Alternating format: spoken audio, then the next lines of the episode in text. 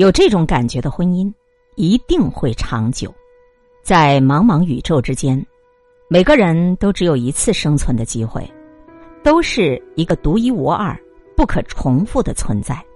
名声啊，财产啊，知识啊，这些都是身外之物，人人都可求而得之，但没有人能够代替你感受人生。你死之后，没有人能够代替你再活一次。如果你真正意识到了这一点，你就会明白，活在这个世上，最重要的事就是活出你自己的特色和滋味来。你的人生是否有意义？衡量的标准不是外在的成功，而是你对人生意义的独特领悟和坚守，从而使你的自我闪放出个性的光华。问：有句话是这么说的，这世上百分之八十的婚姻都是凑合着过的，百分之二十的婚姻都是相亲相爱的，甚至更少。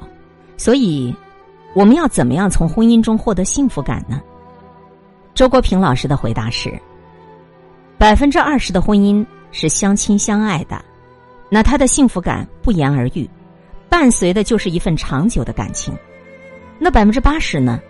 既然这种婚姻只能凑合着过，那就毫无幸福感可言了。婚姻的现状如果是天长地久的，十年、二十年甚至更长，恋爱的激情，他肯定会退却。大部分人都向往恋爱的美好和浪漫。而到了婚姻，这个不可能一直是浪漫的形态时，就可能会产生不幸福的感觉。其实，两个人过日子就是平常过，但是能够感知到对方的牢靠，有了密不可分的亲人感，即使没有激情，也会长久。所以，对自己的婚姻状况要有一个准确的估计，不能因为没有激情，就算是凑合过的婚姻。如果说两个人真正是已经有了这种最亲密的亲人的感觉，而且把这种感觉能够长期的保存下来，这个就是爱情的升级版。不是你们的爱情没有了，而是你们的爱情修成正果了。什么叫恋爱？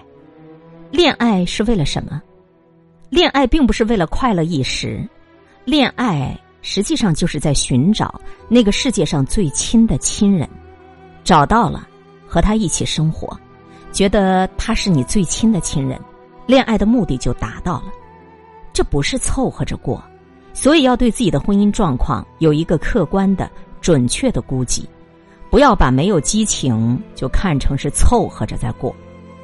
但是如果是真的连亲人的感觉也没有了，完全是形同陌路，完全没有办法走下去，我觉得这样也就没有坚持的必要了。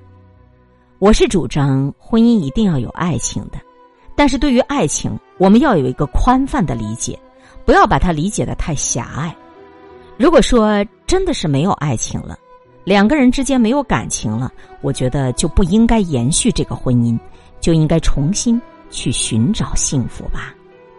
问：幸福和金钱的关系，您是怎么看的？钱少了，怎么能幸福呢？周国平老师回答说：“我觉得钱不能太少，还是要保证基本的生活。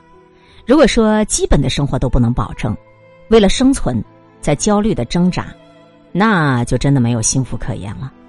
所以，一定程度上的经济能力的保证，才是我们幸福生活的一个前提。所以，这个它是必须有的。当然啊，我不说那些天才。”那么大的天才穷困潦倒，其实他们也不是不幸福，相信他们创作的时候也是很幸福的，他有那种高级的幸福。但是这个人吧，他不能光靠那种高级的幸福，你还是要有平常的生活，要不就太不幸了。对于金钱，不能没有，也不能太少，但是我觉得对于幸福来讲啊，也不需要太多的钱，一定数量的财富那是一个保证。金钱对于幸福的作用。它其实是有限的，不要把钱看得太重要了。在幸福的问题上，钱多了你可以奢侈，可以实现自己很多的愿望，但是那些人类基本的幸福，它是不需要很多钱的，包括你过正常的生活、精神上的享受、去读书、去创作、去欣赏艺术。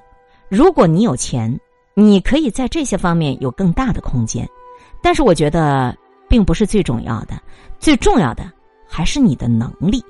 再问，感情和事业这两方面，您觉得坚持到什么程度就应该果断的放弃了呢？周国平老师回答说，这两个方面的情况不一样。如果感情方面，你去追求一个女人或者一个男人，但是始终得不到回应，他并不爱你。在这种情况下，坚持到什么程度？如果你看明白了，他确实不爱你，那你就没有必要再坚持去尝试，说明你的缘分不在他身上。你应该去找你缘分所在的地方。这个世界上一定会有人适合你的。当然，每个人的活动范围他都是有限的，没有必要在一个明显没有希望的人身上再去坚持。我觉得没有必要。所以在感情问题上。我觉得还是要洒脱一点，不要一根筋。在事业方面坚持到什么程度也很难说。这里面特别重要的就是对自己的信心，对自己的了解。如果你确实喜欢某一个事业，而且有一定的信心，相信自己在这个方面是有能力的，你就应该打持久战。一件事情条件的成熟是需要时间，所以坚持的方式不一定就是说盯着这件事儿。不放，你可以选择曲线救国呀，去达到自己的目标。可能你要做一些妥协，先去做一些你未必愿意做，但是你的生活需要你去做到的事情。在这个过程当中，你一方面要积累自己的能力，积累自己的力量；另一方面，你不要放弃你所喜欢的东西。此外，你还要等待时机。当你的本钱充足了，其实机会它就会向开放的呀。问。纵欲很容易，克制很艰难。理性的人都要保持克制，克制真的会幸福吗？周国平老师回答说：“难道克制和纵欲之间没有第三条路吗？难道就是或者克制，或者纵欲吗？可以对自己的欲望进行管理的呀，你可以在合理的范围内满足的呀。这既不是纵欲，也不是克制，这里面。”还是有中道的。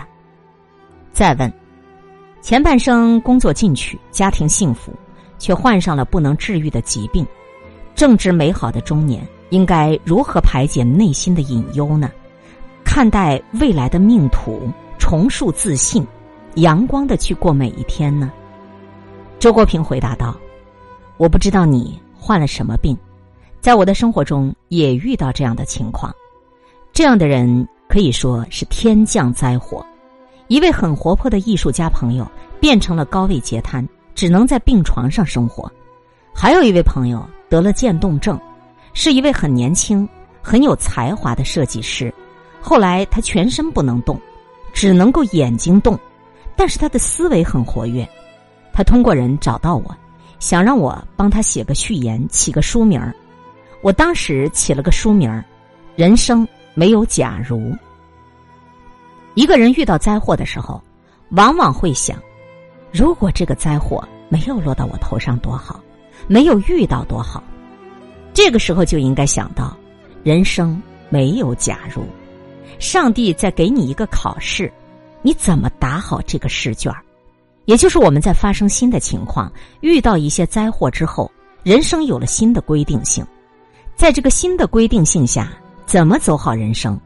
哪怕这一盘棋，它变成了残局，没有别的办法，只有尽自己的能力，在残局里面重新走出一条路来。